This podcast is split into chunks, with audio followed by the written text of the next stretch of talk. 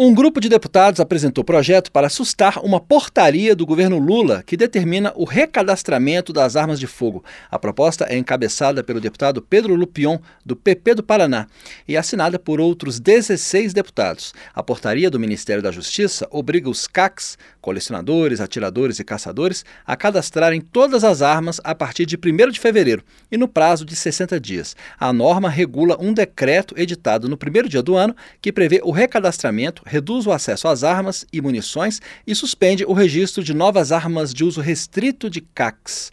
O decreto também suspende as autorizações de novos clubes de tiro até edição de nova regulamentação.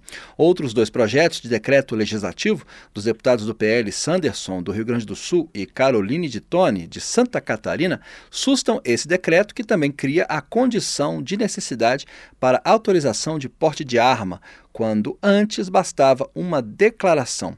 O decreto também proíbe o transporte de arma municiada, a prática de tiro desportivo por menores de 18 anos e a reduz de 6 para 3 a quantidade de armas para o cidadão comum. O decreto determinou a criação de um grupo de trabalho com 60 dias para apresentar uma proposta de nova regulamentação do Estatuto do Desarmamento. No plenário, o deputado Abílio Bronini, do PL de Mato Grosso, se manifestou contra a medida. O que eles querem é você indefeso indefeso intelectualmente e indefeso fisicamente. Porque assim eles podem te dominar. Assim eles podem destruir a cultura, destruir a língua portuguesa, destruir sua família. Liberdade não tem preço e liberdade se defende. Não podemos aceitar esse decreto absurdo que tenta tirar de nós a nossa liberdade. Na justificativa do projeto que susta a portaria sobre recadastramento de armas, o deputado Pedro Lupion defende o que ele chama de respeito à ordem hierárquica normativa, ou seja, os direitos individuais e coletivos presentes na Constituição, o que estaria acima das discordâncias políticas do atual governo, e cita uma lei do primeiro governo Lula que confere ao comando do Exército autorizar e fiscalizar a produção de arma de fogo.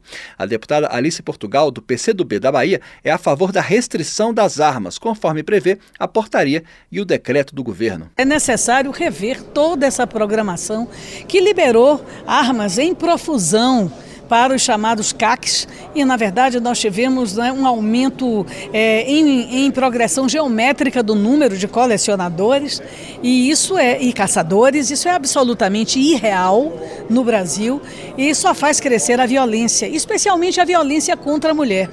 Portanto, é necessário reduzir o número de armas, controlar as armas em circulação, impedir armas de natureza militar de estarem em residências, em propriedade de privados e efetivamente pacificar a sociedade. O Supremo Tribunal Federal suspendeu o julgamento de todos os processos na Justiça que tratam do decreto do governo. O relator ministro Gilmar Mendes suspendeu a eficácia de decisões judiciais que tenham afastado a aplicação da norma. Os projetos de decreto legislativo para assustar medidas do governo contra novos registros e recadastramento de armas de fogo deverão ser votados pela Câmara e pelo Senado. Da Rádio Câmara de Brasília, Luiz Cláudio Canuto.